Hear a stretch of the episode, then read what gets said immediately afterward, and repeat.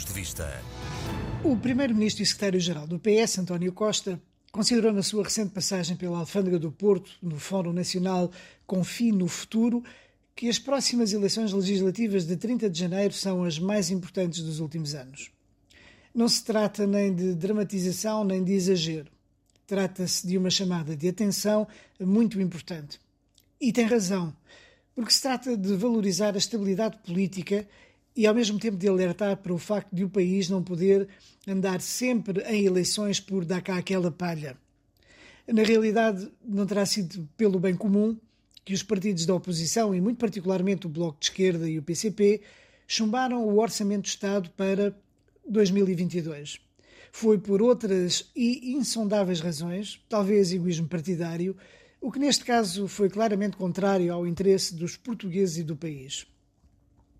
A verdade é que, ao longo de seis anos, o apoio ao governo dos partidos da esquerda trouxe ao país estabilidade, progresso económico e social e ainda prestígio internacional.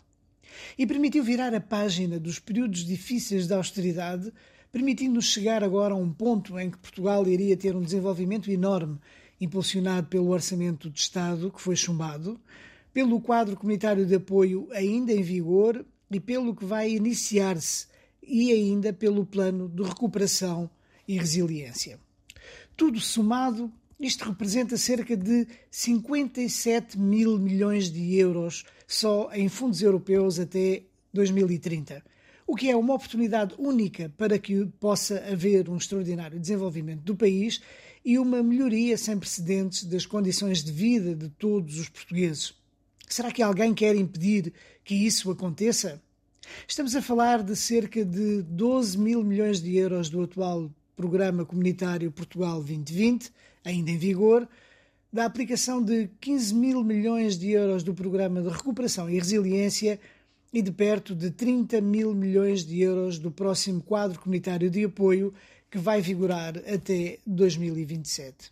E isto, claro, sem contar com as verbas que estavam previstas no Orçamento de Estado para 2022, que tinha mais 6 mil milhões de euros que o orçamento anterior e uma imensidão de medidas para o desenvolvimento económico e social, como o maior aumento de sempre do salário mínimo, o aumento extraordinário das pensões até 1.100 euros para 2 milhões e 300 mil pensionistas, a gratuitidade progressiva das creches e transportes, novos escalões de IRS para aumentar o rendimento disponível, os maiores aumentos de sempre dos abonos de família, o fim do pagamento especial por conta para ajudar a tesouraria das empresas, investimento enorme na melhoria dos serviços públicos, entre tantas outras medidas.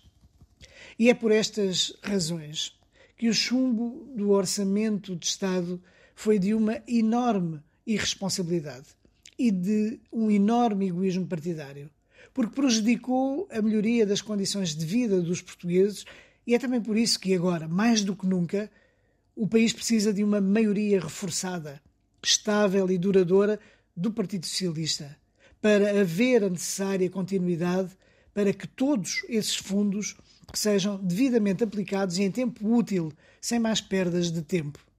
E é por isso que, sem exageros, estas eleições são as mais importantes dos últimos anos. Como muito bem disse o Primeiro-Ministro e Secretário-Geral do PS no Porto, António Costa. Um abraço a todos. Pontos de Vista.